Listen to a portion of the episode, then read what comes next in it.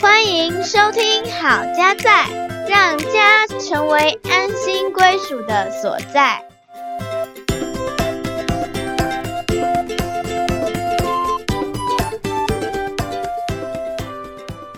欢迎回到好家在，我是节目主持人心怡。我是嘉豪。今天我们要来谈一下生活中的冲突。哎呦，冲突哦！你觉得在你生活中冲突多还是冲突少呢？冲突很多。在我们的生活中，因为我们实在是很不一样的人。是啊，就像我们家的小孩，我觉得我也需要时时刻刻跟他磨合。诶嘿，没错，因为他有他的想法，还有他的个性。是的，比如说希望小孩写功课，他却跑去睡觉；希望他习惯好，可是他却常常东丢西放。嘿，希望先生早点下班，无奈他还在加班。希望先生帮忙做家事，他却还在看手机，或者是这是我吗？哦以上纯属虚构，只是想要举很多生活中冲突的例子，声明哈，就算是好了，其实也是有可能发生，因为你们在意的点是不一样的。对，立场不一样哈。对，就像我的先生曾经跟我讲说，希望我煮晚餐煮丰盛一点，嘿，至少要三道菜。可是我那时候在边顾小孩边煮晚餐，已经觉得两道菜紧绷啊，到极限了。最好是那个大锅菜嘿，就可以全部解决。他那个时候没有主妇救星，外送，对我们那时代还没有这么方便，嗯好，或者是您在职场上，你希望你的客户，希望你的老板要怎么样对待你，你可能也有你的期待，嗯好哼，，但是无奈生活中不如意事十之八九，是的，有很多事情没有尽如我们的意，哈，这时候冲突就发生了。是的，所以今天我们想要带领大家一起来冲突停看听。哦，我们来停一停哦。冲突发生的时候，我们需要停下来了解一下，诶，为什么会这样呢？冲突为什么会发生呢？我觉得我们通常遇到冲突的时候，我们没有停下来，就让嗯冲突继续演变、继续发生，那有可能会火上加油。战火就会升高，嗯，然后那个仗就越打越大。这样真的会越吵越凶，嗯，或是越冲突越大。是我们今天呢，要从认知 A B C 的角度来看待冲突。你有没有听过 A B C 理论呢？这是一个美国人，他叫 Albert Ellis，他大约在一九五零年代的时候提出来的一个理论。他是一个心理治疗师，他发现说，在面对病患呢，用一般的心理疗法，并没有达到很好的效果。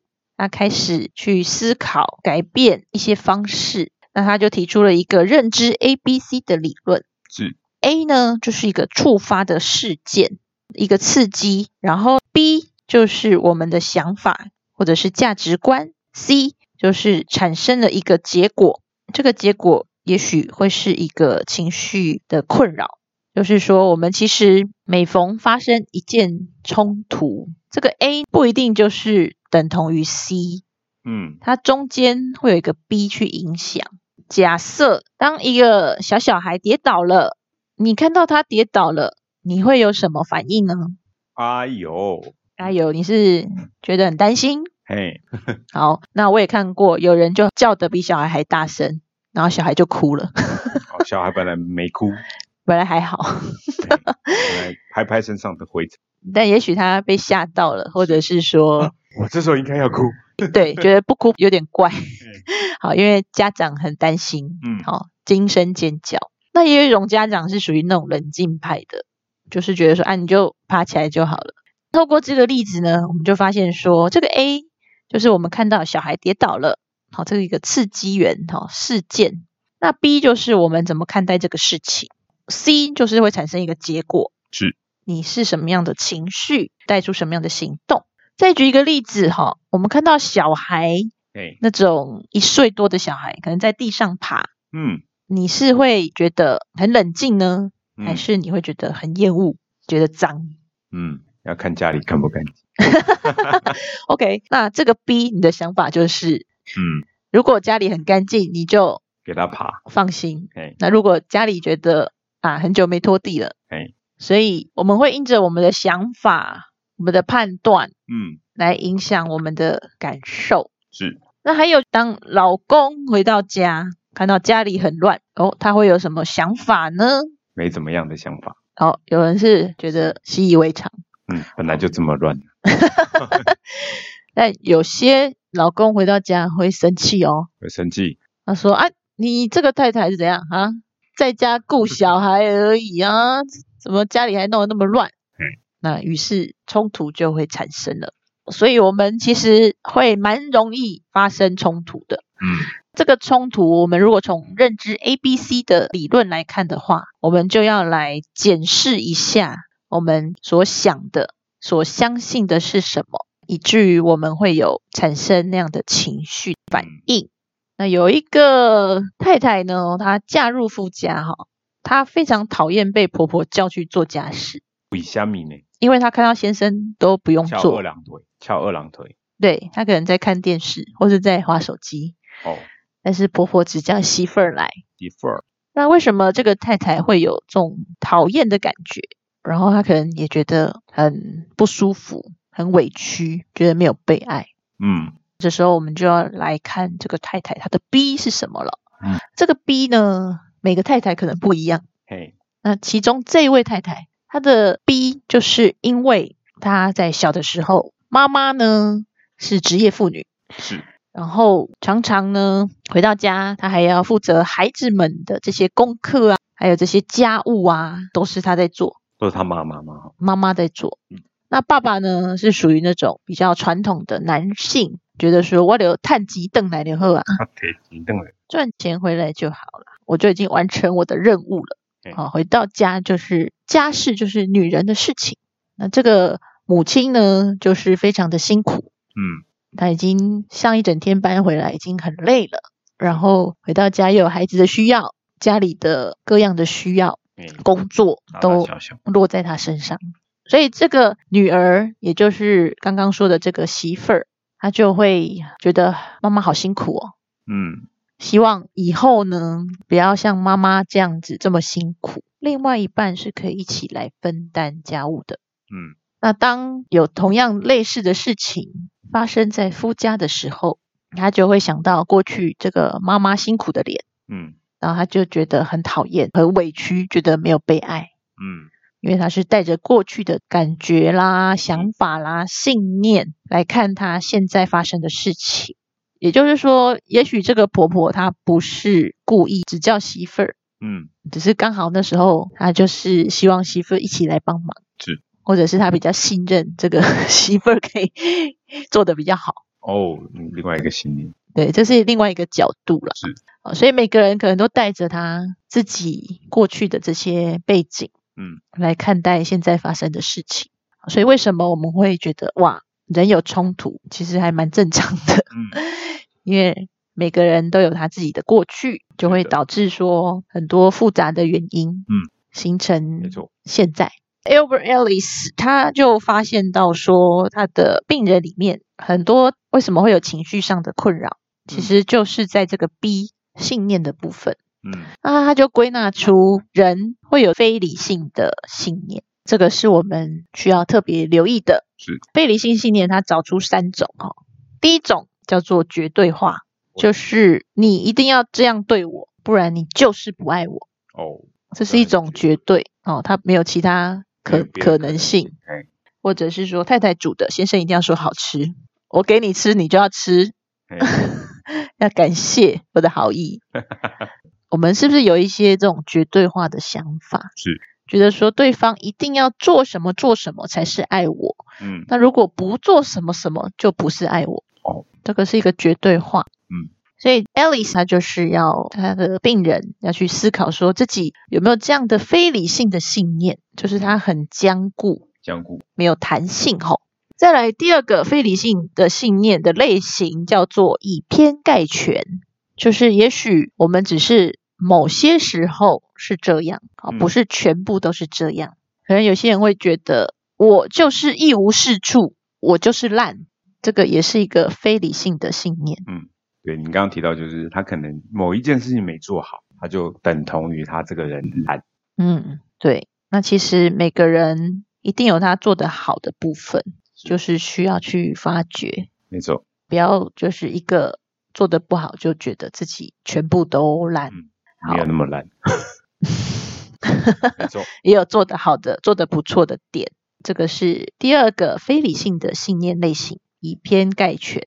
第三个叫做灾难化，就是只要有一个事情做得不好，我就完蛋啦。嗯，比如说小孩考试考坏了，他觉得他就完了，哦，他的人生就完。嗯，以前我们还有那种联考的时代，可能有些孩子就会被父母亲的期待绑住了，觉得说你只要没考好，你就完了，就毁你的人生就毁了。你人生就拜拜。嗯，或者是有些人很害怕面对冲突，他会觉得只要某某某生气，嗯，我就完了，哦，所以他一直要抗拒，要一直要讨讨好，嗯，不要去发生冲突。是，这个就是第三个非理性信念的类型，叫灾难化。Alice 她就是要提醒我们，当冲突来临的时候，我们是可以停下来，停下来想一想，嗯，诶，我们是不是有什么样的信念在影响我们？这个信念是什么呢？所以这个停看听就是停下来，然后查看一下自己的信念，这个 B 是发生什么事情了？这个也叫做后设思考。什么是后设思考？后面的后，嗯设计的设。简单的比喻的话，就像说，假设两个人在吵架，你是其中那一个人，那那后设呢，有点像是你有没有办法跳脱在两个人吵架当中的那个情境，好像嗯在墙壁上的壁虎，能够看到中间这个发生的这两个人。嗯，或者是说你是一个墙上的监视器，那你跳脱出来，你看到了什么？嗯，比较中性、嗯客观的角度。所以这个后设呢，其实也可以说是我们对于自己思考的思考。我们有想到我们在想什么吗？嗯，我们为什么会这样想呢？就是从一个高处的地方来俯瞰自己，哈，跳出来观察一下，诶，为什么我会这样想？好，是源自于什么？是因为我的价值观是什么吗？嗯，或者是我过去的经验导致于我会这样？是。这个就是一个跳脱哈，一个后设思考。我觉得也许可以这样想后设啊，就是说，你是不是像小说里面的那个旁白，然后再讲述，哎，这个故事里面的发生，那你是那个旁白站在外面去看这个事，嗯，好，所以这个不是我们一般在做的事情，一般可能就是我被我们的想法驱使了，嗯，我们就直接反映出来了，我们没有去思考为什么我们会这样做或这嗯。样想，所以这个就是要停下来查看一下我们在做些什么，我们在想些什么，所谓的后设，我我之前是这样去用的啦，哈，就是我可能跟别人有一些冲突，然后我有很强的那个情绪，很愤怒啊，或者是很受伤的那个情绪，那时候我的后设会跑出来是看说，哎，为什么我会这么愤怒，我会这么生气？到底对方或者是到底这件事情怎么样的演变让我那么生气？啊，我会去探究我生气的那个原因。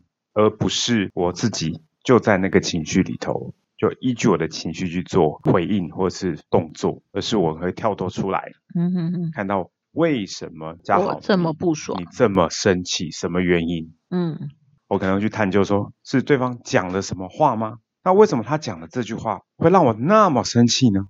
那我就再回去探究说，哦，是不是这件事情连接到了我过去的某一些事情，或者是某一些想法，或者是我的信念是什么？嗯就是说我绝对不能被人家觉得我做的不好。那当嗯别人在质疑说你做的不好，那我就会有愤怒的情绪，说嗯你讲的都是错的，我就会哎回去探究，就是那个后设，我就等于是超越了当下的我，回过头来看我的情绪。嗯我希望这样是也是能够让大家再多了解一点。嗯，很好，谢谢嘉豪的补充。对，所以我们就发现说，在冲突如果有这样子停下来查看的时候呢，我们就不会一直把焦点放在是对方的错，或是对方的问题。嗯，我们反而停下来去看看自己，诶，是什么东西触发了我这样子的反应？是，嗯，更多去关注自己，进一步的呢，也可以去了解自己的需要是什么。嗯，这样你就有机会可以把你真实的需要透露给对方知道。是。我觉得我们常常是因为在情绪里头，大家是用情绪在互相交流，因为那个是表层的东西，它不是你内心真正的心声跟感受，它只是一个行为或者是一个表象。那其实对方没有办法从你的表象去看到你内心的想法。嗯，所以如果回到一开始提到一个太太，她嫁入夫家，她讨厌被婆婆叫去做事。那如果说她发现她的需求是希望先生可以跟她一起，那她可以感受到被爱、嗯，被支持，是，那她就可以去跟先生邀请，嗯，而不是只有情绪而已。只有情绪，或者是跟婆婆也有冲突，嗯。